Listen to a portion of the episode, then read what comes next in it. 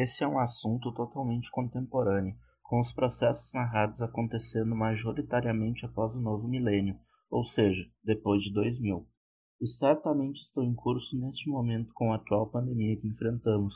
O nosso modo de vida foi alterado bruscamente, pois estamos menos expostos à luz solar e ao contato humano, podendo causar problemas, principalmente problemas psicológicos e vitamínicos, que estão levando a população mundial, como em geral, a uma maior fragilidade ao contágio de outras doenças, fazendo com que aumentemos o volume de medicamentos utilizados no nosso dia a dia e acelerando ainda mais este grave processo que está longe de se encontrar uma solução.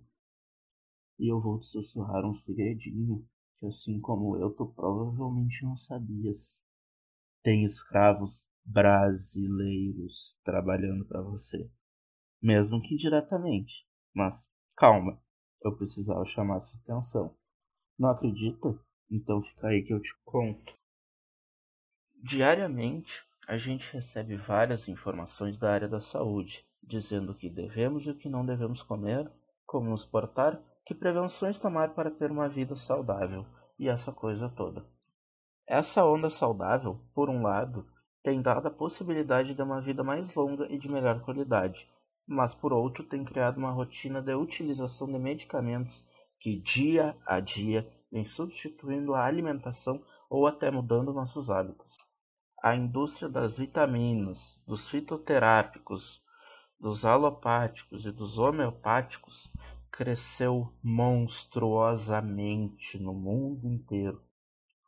Hoje, por exemplo, a indústria farmacêutica é a segunda em faturamento no mundo perdendo apenas para a indústria bélica.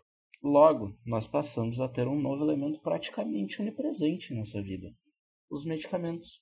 É normal, principalmente para as pessoas adultas, carregar um monte de remédios e pílulas na bolsa ou na carteira e que, em tese, nos ajudarão em alguma coisa e nos prejudicará em outra, é claro. Essas drogas lícitas, vendidas em farmácias e, na maioria dos casos, compradas com receitas médicas têm ajudado em determinados casos a nos dar um conforto necessário à vida. Todavia, quando usados para fins comportamentais ou para emagrecimento, principalmente, vem desencadeando uma série de efeitos colaterais nos usuários, como insônia, desânimo e até a crença de que os problemas da vida, das relações que estabelecemos com as pessoas e que nos incomodam, são inerentes a nós, transtornos nossos e estariam sendo resolvidos pelas pílulas que tomamos, ou seja, estão nos enlouquecendo e desconectando-nos da realidade. E falo nós, sim, no plural mesmo, pois eu tenho certeza que você que está ouvindo já teve de fazer uso de algum tipo desses medicamentos. A maior preocupação no momento é por percebermos diariamente que sentimentos como tristeza, alegria e medo passaram a ter uma medida tal que, se ultrapassarem certa intensidade, serão transformados de sentimentos legítimos em diagnósticos patológicos. Ou seja, não raras vezes as pessoas são medicadas com anfetaminas, estimulantes, dentre outras drogas denominadas de tarja preta, pelos sérios efeitos colaterais que causam, assim como a dependência.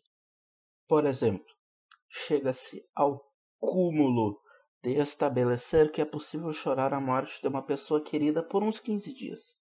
Mais do que isso, seria indicativo de um quadro depressivo, passivo da medicação.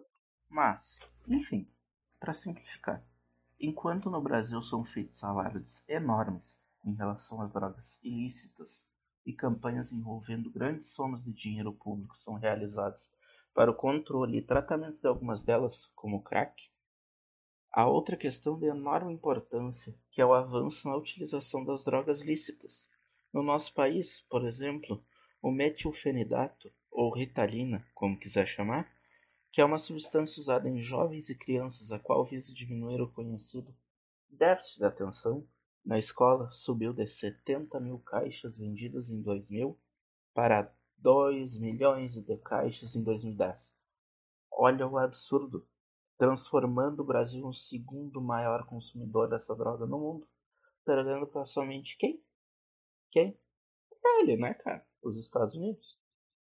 Segundo o Conselho Federal de Psicologia, a venda crescente de medicamentos como um todo tem gerado distorções no meio médico, pois muitos desses profissionais vêm recebendo brindes dos laboratórios pela quantidade de remédios de determinada marca que receitam a seus pacientes. E a pressão dos laboratórios é tão óbvia que em 2010 o Conselho Federal de Medicina proibiu os médicos de receberem essas ditas vantagens materiais por receitarem determinados medicamentos e voltou atrás em 2012, permitindo que fosse possível oferecer em troca uma viagem para um congresso por ano financiada por determinado laboratório, justificando que é uma tendência mundial.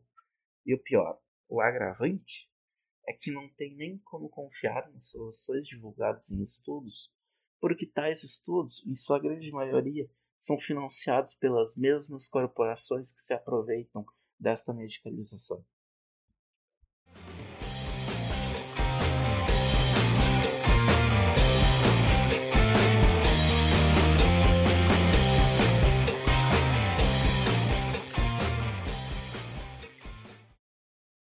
Conexão entre os grandes conglomerados farmacêuticos e o trabalho escravo no Brasil. A carnaúba é um tipo de palmeira que só existe no Brasil, principalmente nos estados do Nordeste. De suas folhas é extraída uma cera usada em várias aplicações da indústria farmacêutica. A cera de carnaúba é um dos melhores produtos conhecidos, por exemplo, para conter umidade. O problema é que essa cera de carnaúba que está presente em diversos medicamentos, sendo mais conhecido a aspirina, é produzida por trabalhadores escravos.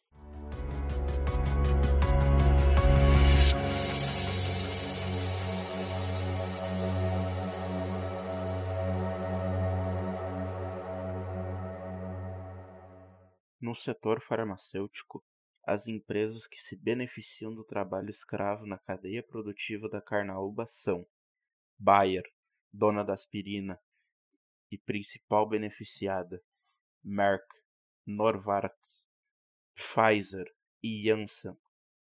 Um ou mais medicamentos dessas empresas usam carnaúba do trabalho escravo. O produto vem de locais onde homens e mulheres ainda são tratados como porcos, literalmente. Dormem em chiqueiros, não têm banheiro, não têm água potável. São escravos aos serviços de indústrias bilionárias e, indiretamente, ao nosso também. Na produção dessa cera, a exploração do trabalho escravo é uma coisa grave e que ainda atormenta defensores dos direitos humanos. Melhorias importantes foram alcançadas nos últimos anos, graças a um dedicado grupo de servidores públicos, auditores do trabalho e procuradores do Ministério Público do Trabalho, mas ainda continua longe do ideal. Para enfrentar o trabalho escravo nessa cadeia produtiva, criaram uma iniciativa chamada Palha Colhedora, que aumentou a pressão sobre as empresas exportadoras, que mudaram parte de suas práticas, mas os problemas ainda continuam, muito por culpa das grandes multinacionais, que compram de qualquer jeito, sem se importar com a proveniência dessa matéria.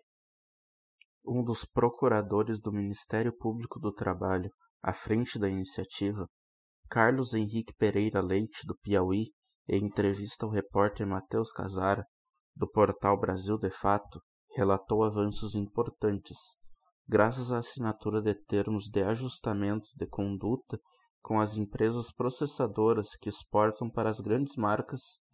Segundo ele, as empresas agora são obrigadas a manter um cadastro de fornecedores e a auditar a menos um quarto da produção, o que é um avanço, porque antes tudo era informal. O ponto fraco é a ausência de fiscalização. Atualmente, na Carnaúba e em dezenas de outras cadeias produtivas, é praticamente impossível realizar ações de fiscalização. As verbas do Executivo Federal simplesmente desaparecem entre os vários esquemas de corrupção em andamento no Brasil, o que limitou bastante as inspeções feitas com as poucas verbas existentes do próprio MPT. É de conhecimento geral que, quando some a verba da fiscalização, o principal beneficiado é o violador de direitos, o explorador do trabalho escravo infantil. Segundo o procurador, O problema só será resolvido com as ações de fiscalização constantes, exemplares e educativas. Em sua dissertação de mestrado pela UCB, o procurador Carlos Henrique faz uma análise da aplicação nos estudos da cadeia produtiva da teoria da cegueira deliberada.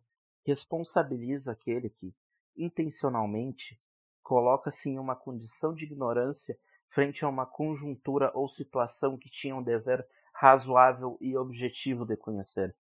Os escravos modernos residentes nos campos de trabalho de um Brasil em rota de colisão com a garantia de direitos, a tendência é piorar. A solução é levantar do sofá e tentar fazer o que pode. Faça algo em defesa dos direitos humanos. Enfim, é simbólico que a aspirina, um dos medicamentos mais vendidos na história, tenha trabalho escravo em sua composição. Porque trabalhadores escravos, ao contrário do senso comum, continuam a serem explorados pelas maiores indústrias do mundo. O Brasil ainda é um repositório de escravos para indústrias europeias e norte-americanas. Muitos trabalhadores do país, especialmente no norte, no nordeste e no estado de Minas Gerais, aceitam ser escravos para não morrer de fome. Você tem, obviamente, que entender o quanto isso é um absurdo. Isso ainda é uma consequência do despreparo para com a libertação dos escravos há 132 anos. É, libertação entre aspas, diga-se de passagem. Muito obrigado pela atenção. Eu fico aqui, pessoal. Uma boa semana a todos.